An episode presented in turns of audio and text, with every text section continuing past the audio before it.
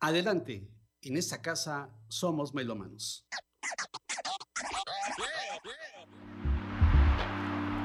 Aquí oímos discos de vinilo, música en cassette, grabaciones en disco compacto, sonidos digitalizados y géneros musicales diversos, acompañados de historias, anécdotas y citas literarias con Germán Martínez Aceves.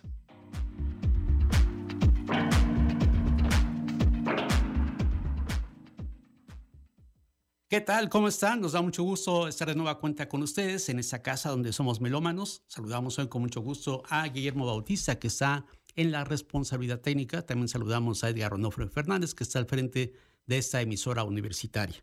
Bueno, hoy vamos a escuchar música que está en el contexto de Las batallas en el desierto, una novela corta de José Emilio Pacheco que apareció por primera vez en el suplemento sábado del periódico Uno más Uno esto fue allá el 7 de junio de 1980.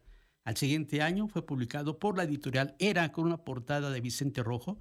Y como habla de, música antigua y de la radio antigua, iniciamos con un programa de radio antiguo.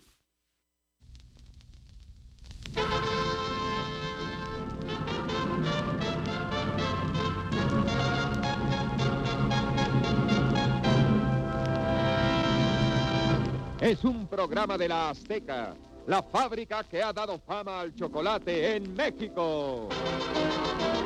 La seca, la seca, la seca, le ha dado fama al chocolate en México. La seca, la seca, la seca, es una institución tradicional. La seca, la seca, la seca, es un orgullo de la industria nacional.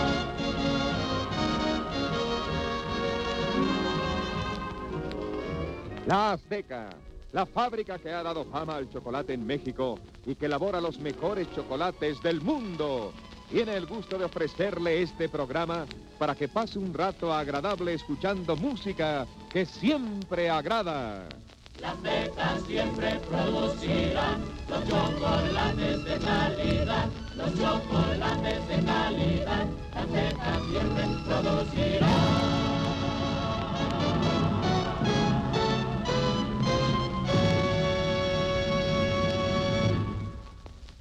Y así se le daba vuelta la perilla y empezaba el radio.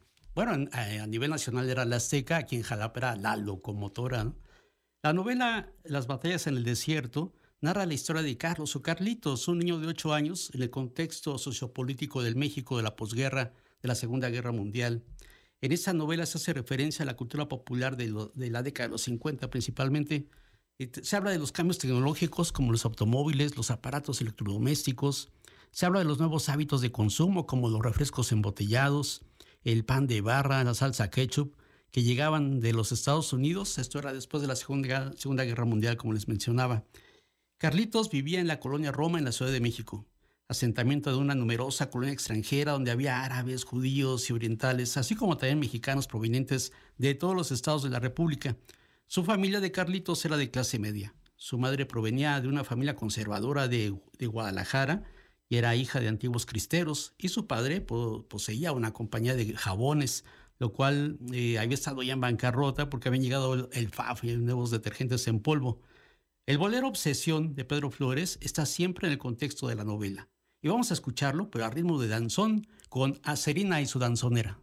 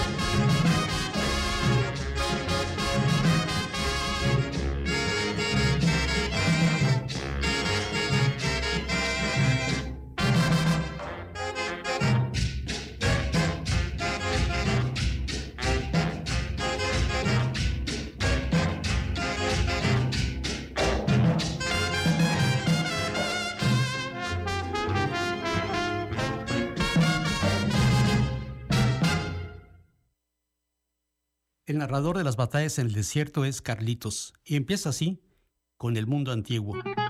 Me acuerdo, eh, no me acuerdo, ¿qué año era aquel? Ya había supermercados, pero no televisión, radio tan solo. Las aventuras de Carlos Lacroix, Tarzán, El Llanero Solitario, La Legión de los Madrugadores, Los Niños Catedráticos, Leyendas de las Calles de México, Panseco, El Doctor IQ, la doctora Corazón desde su clínica de almas, Paco Malgesto narraba las corridas de toros, Carlos Albert era el cronista de fútbol, el mago Septién transmitía el béisbol. Circulaban los primeros coches producidos después de la guerra. Packard, Cadillac, Buick, Chrysler, Mercury, Hudson, Pontiac, Dodge, Plymouth, De Soto. Íbamos a ver películas de Rolf Flynn y Tyrone Power. A matinés con unos episodios completas como La invasión del Mongo, que era mi predilecta. Estaban de moda Sin ti, con los Panchos, este bolero de Pepe Guizar que escuchamos enseguida.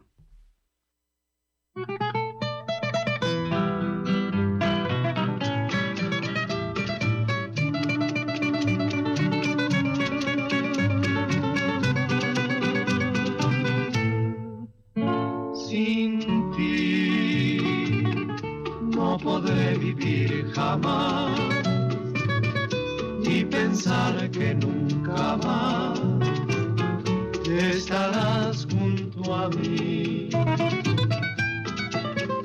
Sin ti, ¿qué me puede ya importar?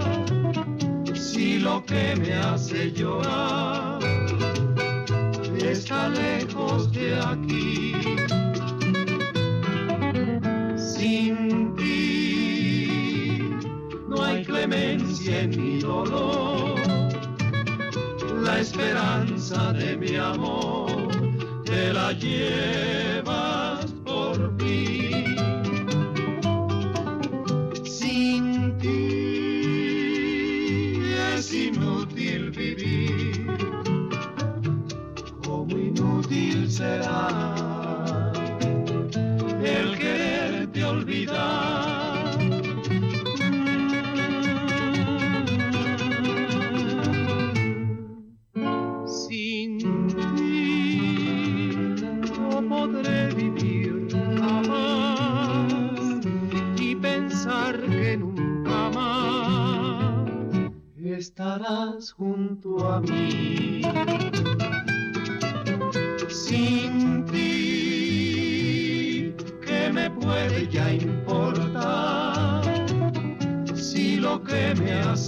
llorar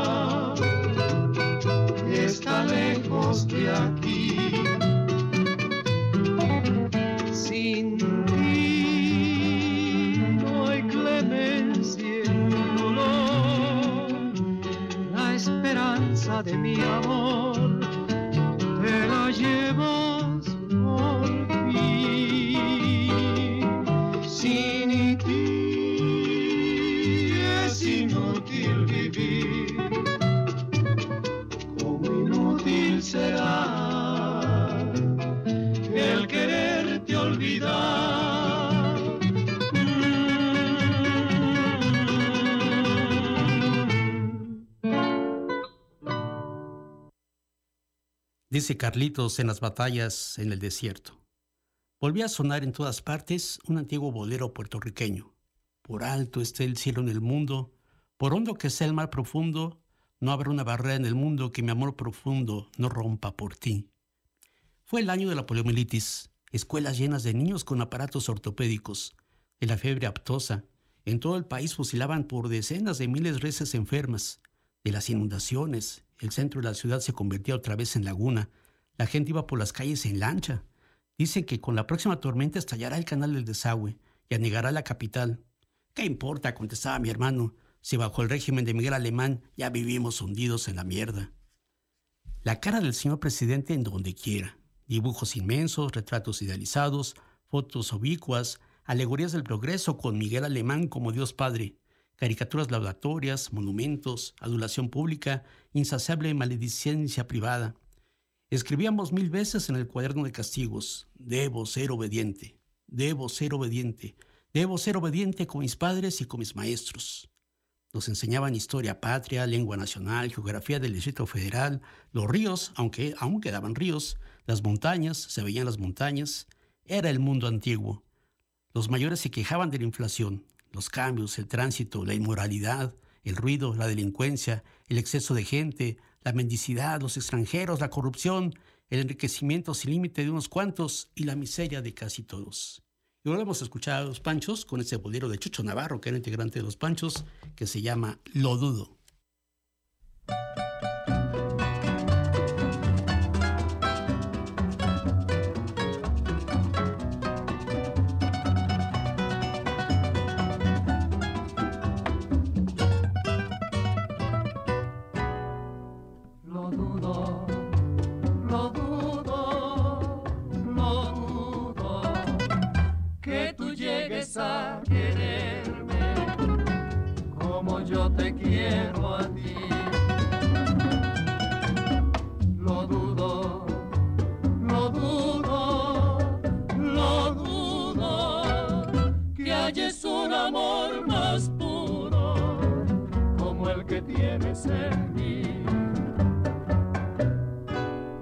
hallarás mil aventuras sin amor, pero al final de todas solo tendrás dolor. Te darán de los placeres fresí, mas no ilusión.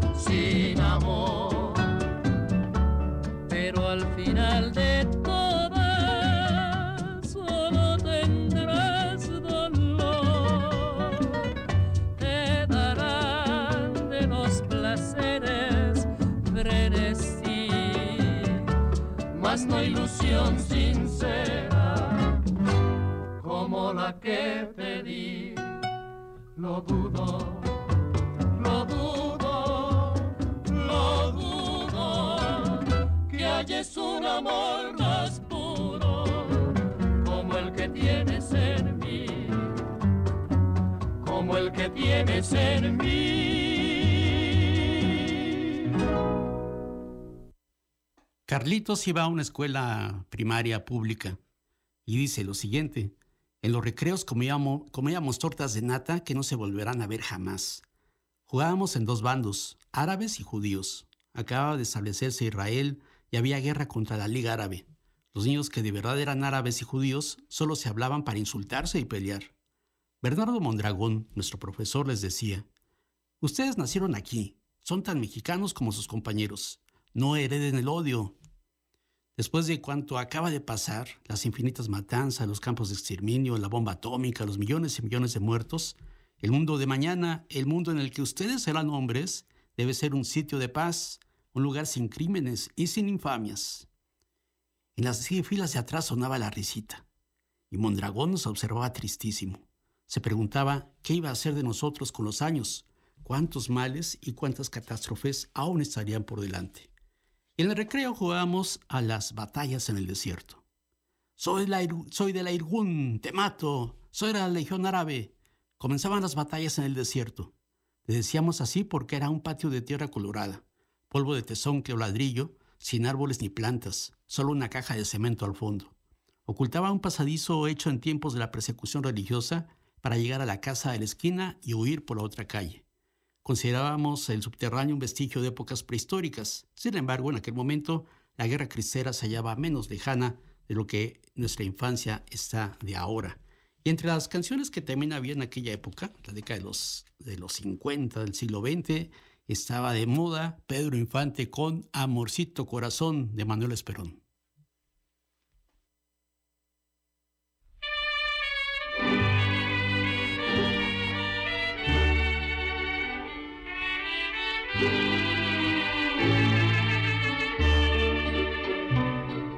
Amorcito corazón, yo tengo tentación de un beso que se prenda en el calor de nuestro gran amor, mi amor.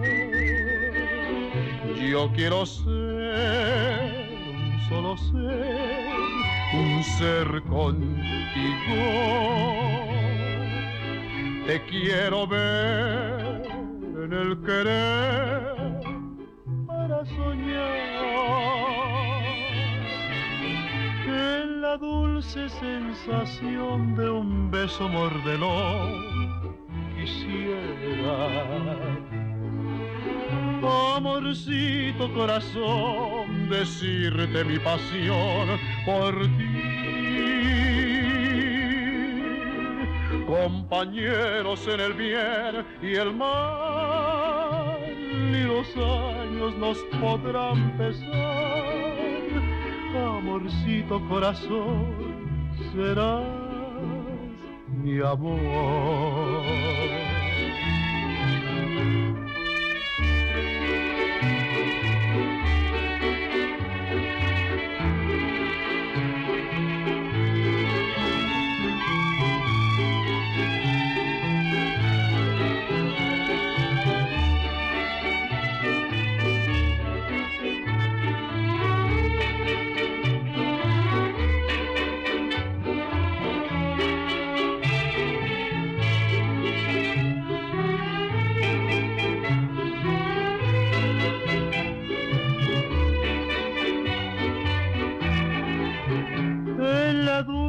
Sensación de un beso mordelón quisiera. Amorcito corazón, decirte mi pasión por ti. Compañeros en el bien y el mal y los años nos podrán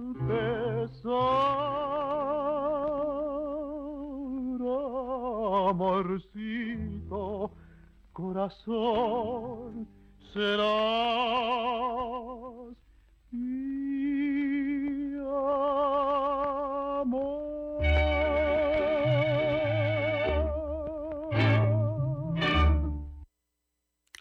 Carlitos en las batallas en el desierto tenía dos amigos, Rosales, era el que tenía muy poco dinero, era un niño pobre, y Jim, que venía de los Estados Unidos, aparentemente él era el rico. Constantemente se peleaban, había guerras, eh, como suele pasar en las primarias con los niños, a veces eh, puñetazos que se daban por diferentes circunstancias. Y bueno, eh, todos extrañaban que Jim fuera a una escuela pública cuando podía haber ido a una escuela privada. Y eso dice Carlitos.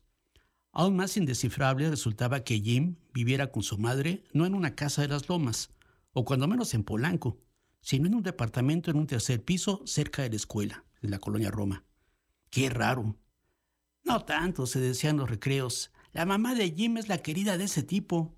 La esposa es una vieja horrible que sale mucho en sociales. Fíjate, cuando hay algo para los niños pobres, jeje. Mi papá dice que primero lo hacen los pobres y luego les dan limosna. Y ahí la vas a ver retratada. Espantosa, gordísima. Parece guacamaya o mamut. En cambio, la mamá de Jim es muy joven, muy guapa. Algunos creen que es su hermana. Y él terciaba, y él, terciaba Ayala, no es hijo de ese cabrón ratero que está chingando a México, sino de un periodista gringo que se llevó a la mamá a San Francisco y nunca se casó con ella. El señor no trata muy bien al pobre de Jim. Dice que tiene mujeres por todas partes hasta estrellas de cine y toda la cosa. La ama de Jim solo es una entre muchas. No es cierto, le contestaba yo, no sean así. ¿Les gustaría que se hablara así de sus madres de esa forma? Nadie se atrevió a decirle esas cosas a Jim, pero él, como se adivinara la murmuración, insistía.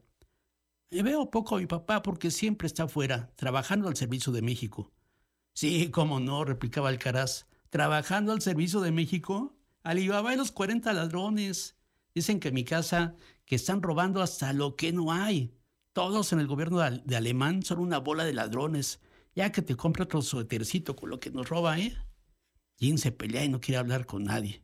No se imaginó qué pasaría si enterase, se enterase los rumores acerca de su madre. Se hablaba muy mal de ella.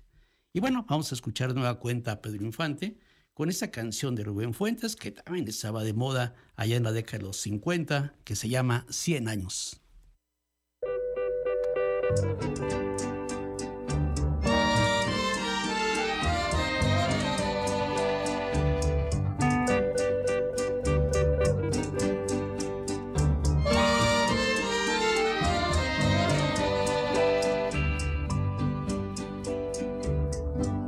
Pasaste a mi lado con gran indiferencia. Tus ojos ni siquiera voltearon hacia mí. Te vi sin que me vieras, te hablé sin que me oyeras y toda mi amargura se ahogó dentro de mí. Me duele hasta la vida saber que me olvidaste, pensar que ni desprecios merezca yo de ti. Y si embargo sigue unida mi existencia. Y si vivo cien años, cien años pienso en ti.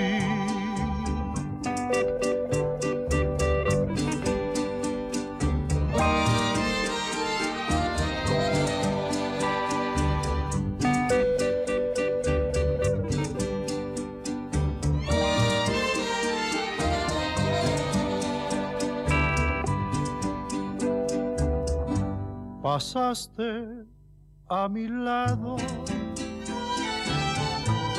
con gran indiferencia. Tus ojos ni siquiera voltearon hacia mí. Te vi sin que me vieras, te hablé sin que me oyeras y toda mi amargura se ahogó dentro de mí. Me duele hasta la vida saber que me olvidaste, pensar que ni desprecios merezca yo de ti. Y si embargo sigue unida mi existencia. Y si vivo cien años, cien años pienso en ti.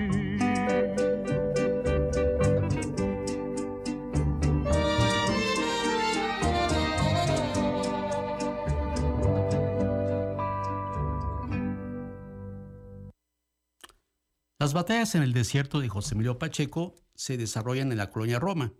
Y como decíamos, la mamá de Carlitos, ama de casa, eh, eh, estrenaba las novedades tecnológicas como una aspiradora, por ejemplo. Y el papá trabajaba en una fábrica de jabón. Dice Carlitos, mi padre no salía de su fábrica de jabones que se ahogaba ante la competencia y la publicidad de las marcas norteamericanas. Anunciaban por radio los nuevos detergentes, Ace, Fab, Bell, y sentenciaban, el jabón pasó a la historia. Aquella espuma que para todos, aún ignorantes de sus daños, significaba limpieza, comodidad, bienestar y para las mujeres, liberación de horas sin término ante el lavadero. Para nosotros representaba la cresta de la ola que llevaba nuestros privilegios. Y así se anunciaba el FAB.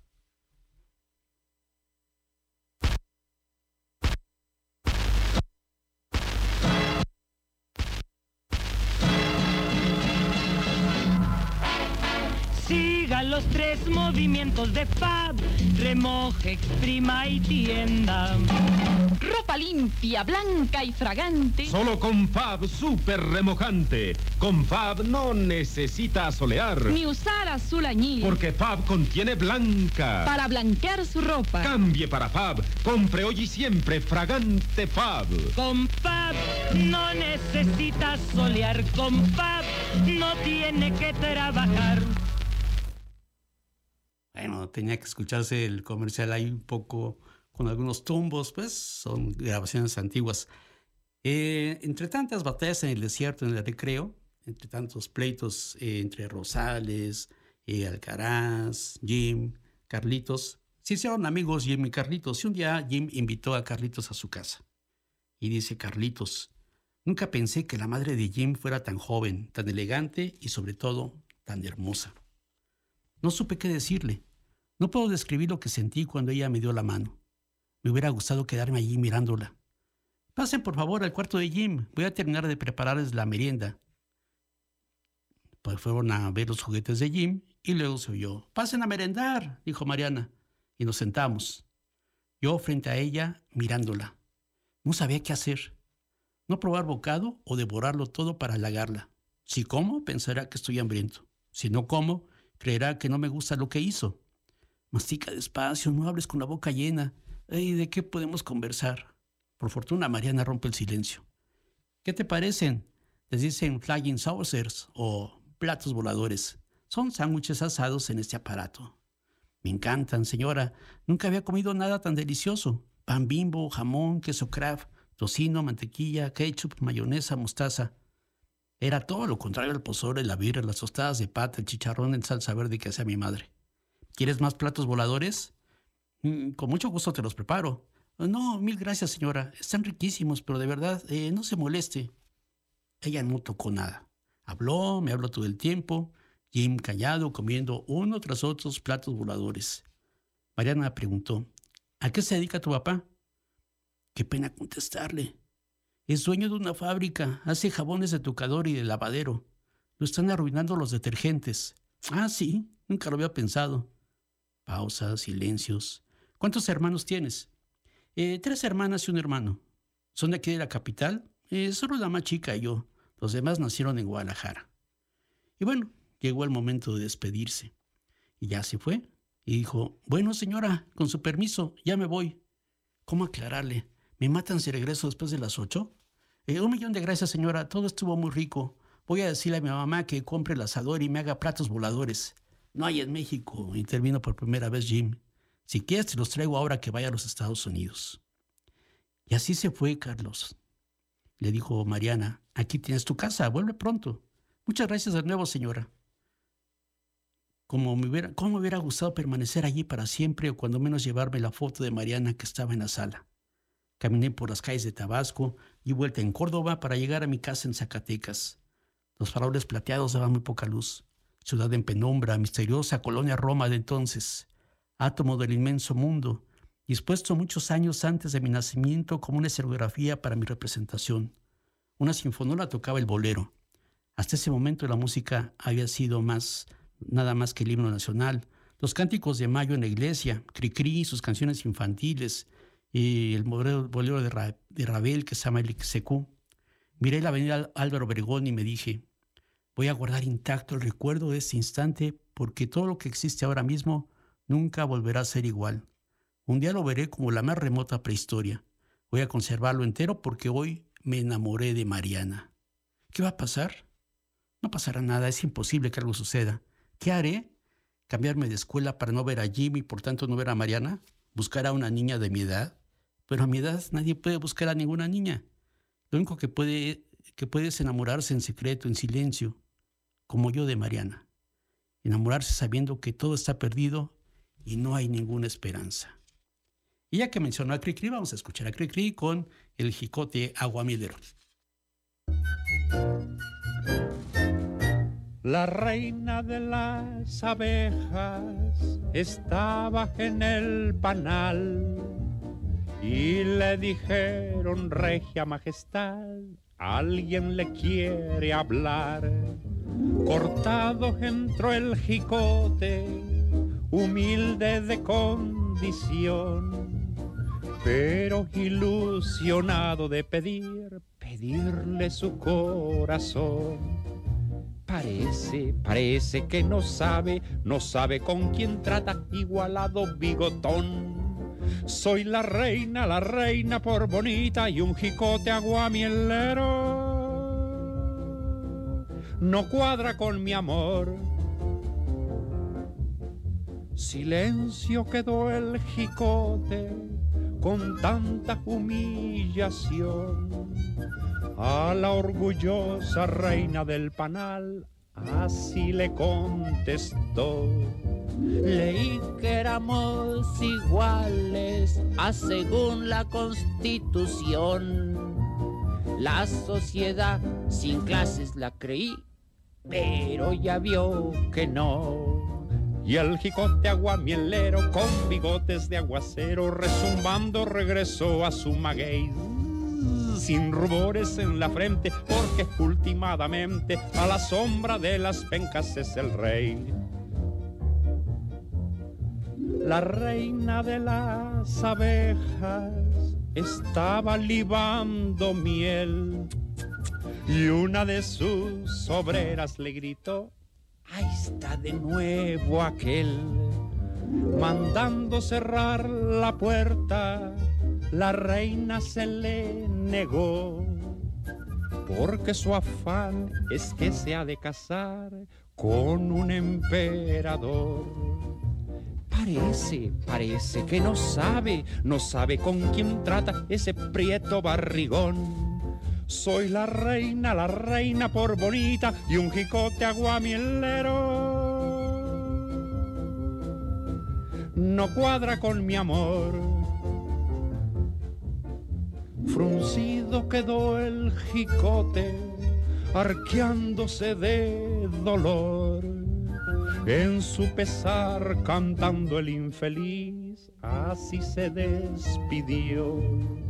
Adiós, reinecita hermosa, ay, que me trató tan mal. Pero a según las leyes del país, aquí todos son igual. Y el jicote aguamielero con bigotes de aguacero, resumbando regresó a su maguey. Sin rubores en la frente, porque últimamente a la sombra de las pencas es el rey. La historia central en las batallas en el desierto es que Carlitos se enamoró de la mamá de Jim. Y esto dice Carlitos. Hasta que un día, un día nublado de los que me encantan y no les gustan a nadie, Sentí que era imposible resistir más. Estábamos en la clase de lengua nacional, como se le llamaba al español. Mondragón nos enseñaba el pretérito pluscuamperfecto del subjuntivo. Hubiera hubiese amado. Hubieras hubieses amado. Hubiera hubiese amado. Hubiéramos hubiésemos amado. Hubierais hubieseis amado. Hubieran hubieses o hubiesen amado. Eran las once. Pedí permiso para ir al baño. Salí en secreto de la escuela. Toqué el timbre del departamento 4. Una, dos, tres veces. Al fin me abrió Mariana. Fresca, hermosísima, sin maquillaje. Llevaba un kimono de seda. Tenía en la mano un rastrillo como el de mi padre, pero en miniatura. Cuando llegué se estaba afeitando las axilas, las piernas. Por supuesto se asombró al verme. Carlos, ¿qué haces aquí? ¿Le ha pasado algo, algo a Jim? No, no, señora. Jim está muy bien, no pasa nada. Nos sentamos en el sofá. Mariana cruzó las piernas. Por un segundo el kimono se entreabrió levemente. Las rodillas, los muslos, los senos, el vientre plano, el misterioso sexo escondido. Eh, eh, no pasa nada, repetí. Es que, es que no sé cómo decirle, señora. Me da tanta pena. ¿Qué va a pensar usted de mí? Carlos, de verdad no te entiendo. Me parece muy extraño verte así ya a esta hora.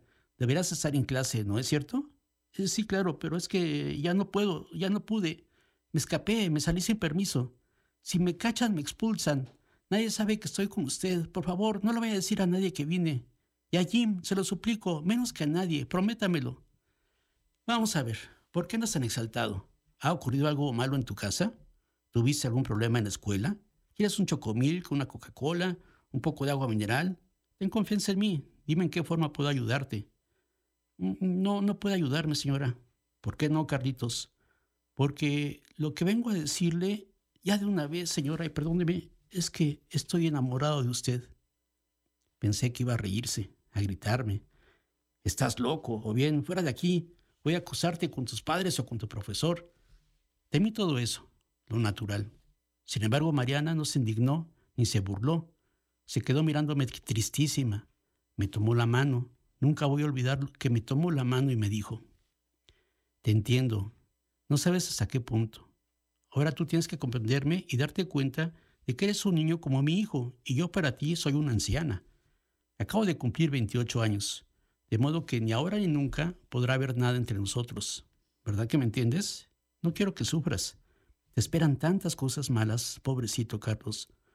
Toma esto como algo divertido, algo que cuando crezcas puedas recordar con una sonrisa, no con resentimiento. Vuelve a la casa con Jim y sigue tratándome como lo que soy, la madre de tu mejor amigo. No dejes de venir con Jim, como si nada hubiera ocurrido, para que se te pase la infatuation, eh, perdón, el enamoramiento, y no se convierta en un problema para ti, en un drama capaz de hacerte daño toda la vida. Sentí ganas de llorar. Me contuve y dije, tiene razón, señora, me doy cuenta de todo. Le agradezco mucho que se porte así, discúlpeme. De todos modos tenía que decírselo. Me iba a morir si no se lo decía. No tengo nada que perdonarte, Carlos. Me gusta que seas honesto y que enfrentes sus cosas. Por favor, no le cuente a Jim, no le diré, pierde cuidado. Solté mi mano de la suya. Me, me levanté para salir. Entonces Mariana me retuvo. Antes de que te vayas, ¿puedo pedirte un favor? Déjame darte un beso. Y me dio un beso. Un beso rápido. No en los labios, sino en las comisuras. Un beso como el que recibía Jim antes de irse a la escuela. Me estremecí. No la besé. No dije nada. Bajé corriendo las escaleras. En vez de regresar a clase, caminé hasta insurgentes. Después llegué en una confusión total a mi casa. Pretexté que estaba enfermo y quería acostarme. Y bueno, esta historia la hizo una canción. Es, está bien muy curioso que una, un libro provoque una canción. En este caso le hicieron los de Café Tacuba, que se llama Las Batallas. Es de Enrique Rangel, la autoría de esta canción. Y vamos a escucharla precisamente alrededor de esta historia de Carlos y Mariana.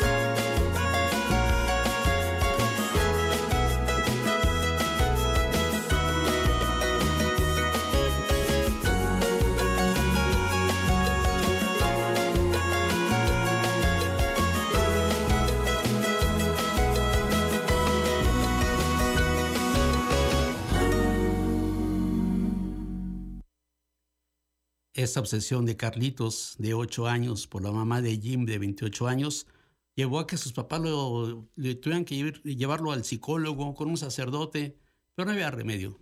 Carlitos estaba enamorado, lo cambiaron de escuela. Pasó el tiempo y se encontró a su amigo Rosales, el niño pobre, que no había comido, le invitó una torta, o varias tortas de chorizo.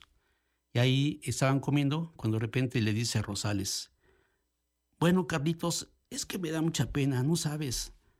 Anda, ya de una vez, no me chingues, Rosales, habla, di lo que me le ibas a decir.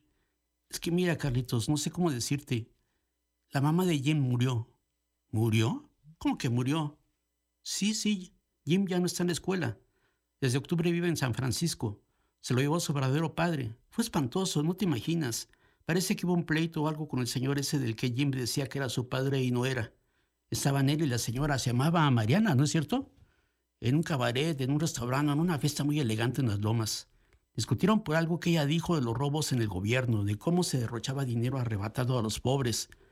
Al señor no le gustó que le alzara la voz allí delante de sus amigos poderosísimos, ministros, extranjeros millonarios, grandes socios de sus enjuagues, en fin, y la bofeteó delante de todo el mundo y le gritó que ella no tenía derecho a hablar de honradez porque era una puta. Mariana se levantó y se fue a su casa en un libre y se tomó un frasco de, de nembutal o se abrió las venas con una hoja de rasurar o se pegó un tiro o hizo todo eso junto. No sé bien cómo estuvo. El caso es que al despertar Jim la encontró muerta, bañada en sangre. Por poco él también se muere del dolor y del susto. Como no estaba el portero del edificio, Jim fue a avisarle a Mondragón, o sea, al maestro. No tenía nadie más. Y ya ni modo, se enteró toda la escuela. Hubieras visto el montonel de curiosos y la Cruz Verde, y el agente del Ministerio Público y la policía. Rosales, no es posible, me estás vacilando. Todo eso que me cuentas lo inventaste. Lo viste en una pinche película mexicana de las que te gustan. Lo escuchaste en una radionovela cursi del XW. Esas cosas no pueden pasar, no me hagas bromas así, por favor. Pero era la verdad. Y Carlitos fue al edificio y fue a buscar el departamento de Mariana y ya no había nadie. Ya había cambiado todo, hasta el portero. Y nadie le daba razón. Incluso dudaban que alguien que se llamaba Mariana hubiera vivido ahí. Y mientras le contaba esta historia a Rosales a Carlitos, se escuchaba en el restaurante esta canción que se llama Jinetes del Cielo, en esta versión de Lawrence Welk.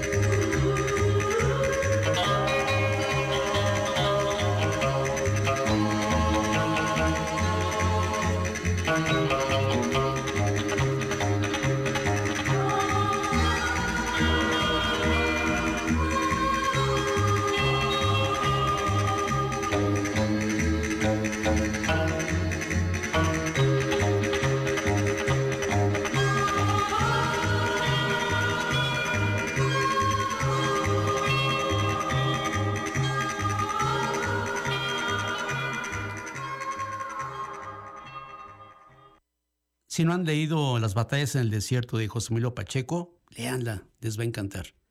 Si la han leído, releanla, les va a súper encantar de nueva cuenta. También hay una película que se llama Mariana Mariana, que dirigió eh, Alberto Isaac, que por cierto le empezó a dirigir eh, José Estrada y pues falleció, y entonces acabó dirigiendo a Alberto Isaac. Esa película fue filmada en 1987 y actúan eh, Elizabeth Aguilar, que es Mariana, Carlos Quirós, que es el, niño Carlitos, Pedro Armendari Jr., Carlos ya de Grande, Aarón Hernán, Sabi Kamalich y el guion es de Vicente Leñero.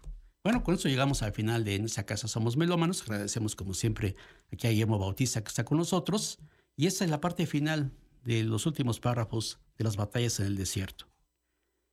Qué antigua, qué remota, qué imposible esta historia. Pero existió Mariana, existió Jim, existió cuanto me he repetido después de tanto tiempo de rehusarme a enfrentarlo. Nunca sabré si el suicidio fue cierto. Jamás volví a ver a Rosales ni a nadie de aquella época. Demolieron la escuela, demolieron el edificio de Mariana, demolieron mi casa, demolieron la colonia Roma. Se acabó esa ciudad. Terminó aquel país. No hay memoria del México de aquellos años. Y a nadie le importa. De ese horror, ¿quién puede tener nostalgia? Todo pasó, como pasan los discos en la Sinfonola. Nunca sabré si aún vive Mariana. Si hoy viviera, tendría ya 80 años. Obsesión.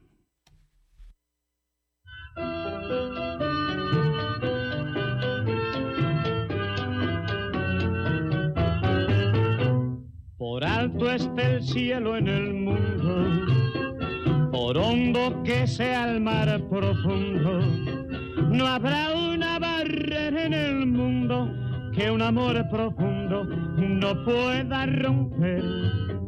Amor es el pan de la vida, amor es la copa divina, amor es un algo sin nombre que obsesiona un hombre por una mujer. Yo estoy obsesionado contigo, el mundo es testigo de mi frenesí.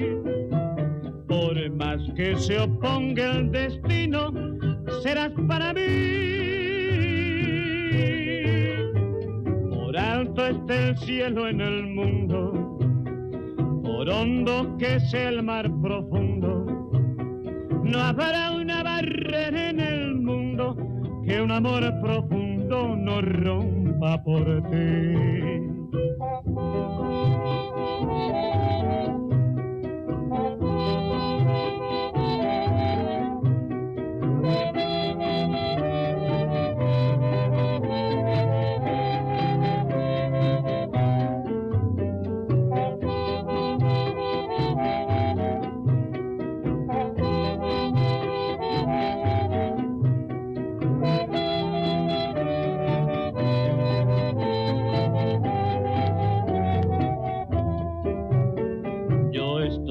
Obsesionado contigo y el mundo es testigo de mi frenesí.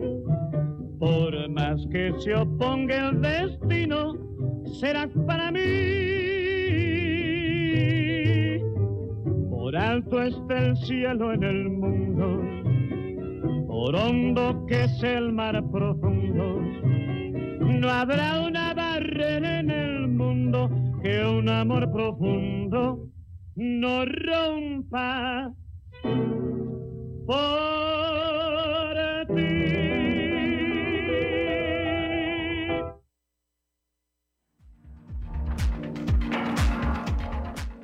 Y bien, por hoy recogemos todos nuestros materiales discográficos y bibliográficos y los invitamos a que nos visiten la próxima semana aquí en Radio Universidad Veracruzana, porque recuerden, en esta casa somos melomanos.